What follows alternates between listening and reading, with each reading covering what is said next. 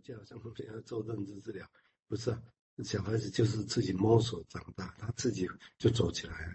他走起来，他如果他有能力，他还记得，如果了，现在好像还没有这样，还有办法去帮我们写出来说，当年他在七八个月、八九个月的时候，如何的想到什么，做的什么，记得什么，然后站起来后，如果这个一定很厉害哦。希望你以后有一个天才可以告诉我们这样的事情。但是这他就是会走路啊。就像会开车一样，啊，所以这个地方意思指的那，但那些是知识，里面是有知识做基础，他才有办法。真真这次碰到这样这样走要走，哦，我这个地方要小心，啊，这个其实都有背后的知识，只是这个知识是他刚刚讲的所谓的未思考的知识，但它本身的确是一个知识，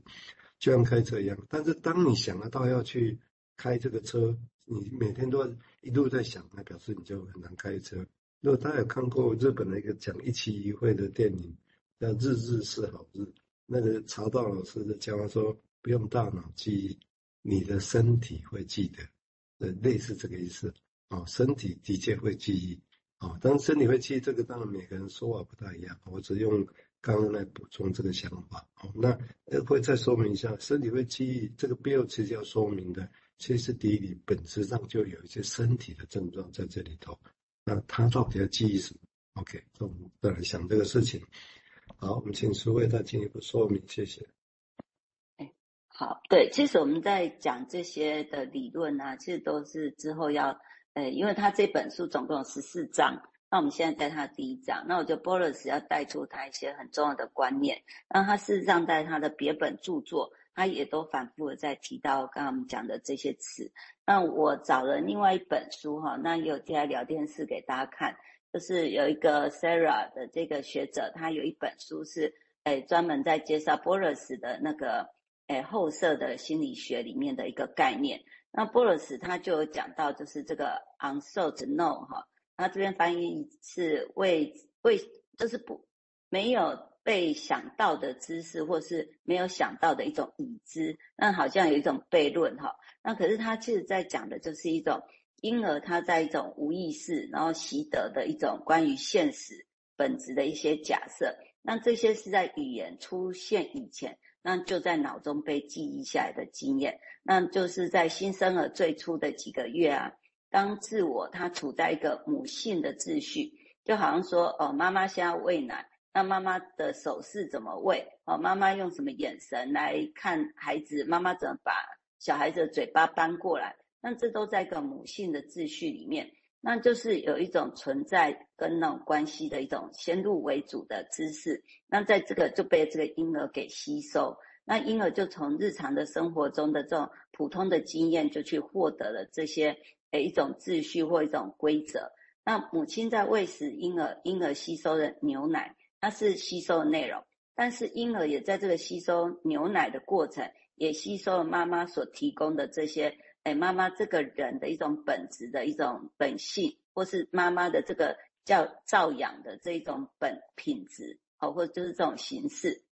那那个 Sarah 这边他就有提到一个例子，那我觉得蛮好的，跟大家分享。他就是用那个婴儿早晨怎么样被唤醒来做举例。那我们就可以来想一下，婴儿的经验是怎么样形成一种无意识的假设，就是我们刚才讲的，就是那个诶没有，就是没有被思考过，但是却已经存在自己身体里面的那个已知或知识。好，那比如说第一个宝宝哈，嗯，这个宝宝他就在他的床上睡着了，那每天早上的时候，妈妈就会进来房间，然后妈妈就会先拉开窗帘，然后让光线明亮温暖。的照进来，然后幽默的跟宝宝讲话，然后妈妈就传达出一种早上是这个清醒是让人兴奋而且期待有乐趣的。那于是当宝宝睁开眼睛的时候，妈妈就把他抱起来，然后抱在怀里，然后走过房间，然后就很热情的跟他讨论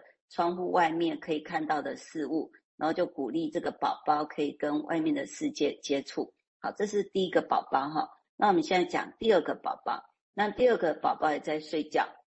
那他的妈妈就垫着脚尖，悄悄地走进房间，然后妈妈就小心地把那个窗帘拉起来，然后轻轻地坐在婴儿床的旁边，抚摸那个婴儿的头，然后等待着这个婴儿逐渐从睡梦中醒来。那这个婴儿因为刚醒来，他还昏昏欲睡，好，那就他就在这种如梦似幻里面，就发现诶，旁边有个妈妈这样的存在，然后于是婴儿可能就开始会挪动自己的身体，那妈妈就会用自己的肢体啊，或者是声音，就是发出一种舒缓温柔的声音，或是轻轻的抚摸他，然后就等待着这个婴儿慢慢的苏醒，然后当这个婴儿慢慢好像醒过来的时候，妈妈知道了。那于是妈妈就知道说，哦，这个婴儿已经准备好要迎接这一天的开始。好，我们刚才介绍了两种妈妈跟婴儿的互动方式，那事实上就反映了我们刚才讲的，诶，有两种母性的一个习语，哈，就是那个诶习惯性语言的那个习语。那两个都没有对错哦，但是这两个孩子在被这样不同的妈妈所带出来的样子的时候。他们对这个世界某一方面会形成不同的看法，那这个从睡眠到清醒，好，这样一个很简单的一个转变，可是就会在婴儿的无意识中就会改变了他的自我状态的经验的假设跟模板，好，那这个东西也会变成是影响他一生的相关经验，好，那就是从每天开始发生了很多事情，那都都不会被有意意识的去记住。但是这些，你看那个小宝宝怎么被妈妈唤醒的这些经历，其实对他的一生会产生很深远的影响。好，那这个也就形成了未被思考的已知的一部分，就是它会变成我们 self 的一个心灵的建筑物这样子。好，那就先到这边。哦，记得啊，心灵的建筑物哦，我想谢谢。诸位，我们的业习惯是这样的啊，这边我们再引别的再来说明啊。啊，其实刚刚引的那个 Sarah Newton，那个是很具体的一个说明。那这个当然也许大家会好奇啦。最简单，大家听过这句话，都也许可以帮助大家在想以后这个事情。也就是说，有本书其实也不错啊，身体、心理的伤啊，心理的创伤，身体会记得，是大致是这个意思。啊，大致这个意思，只是如何记得，如何去说明它，这当然还还需要很多更进一步的研究。但是现象是的确讲啊，我刚刚提过以开车这为例啊，但是当然了，我们现在也可以想，那难道我们现在所有的问题就只是现在肛门期、口腔期的事情吗？那大家也会好奇，那到底那子宫内的经验会不会有这决定性的影响对人的性格？那我我这我觉得是当然有可能啊，那不可能。那只是当然必须要有更细致的像这样的观察哦，说明哦，然后去比对，大家因为你说出来之后，大家就会去想，大家就会去观察，就会就会去用。啊，如果大家觉得说嗯不是这样，你的概念就会被抛弃，啊就会抛弃。啊，但是的确是。因为当年弗洛伊德认为是在三四十岁的问题，那有一个人就是说啊，那个其实是那个生殖创伤很影响很大，啊，弗洛伊德不同意，所以后来就那条路那条线索就停下来，我就一直集中在三十岁。但显然的后面的人不管嘛，后来呢，他往前推，推到我要推到就是刚出生，哦，那就有这些知识的产生。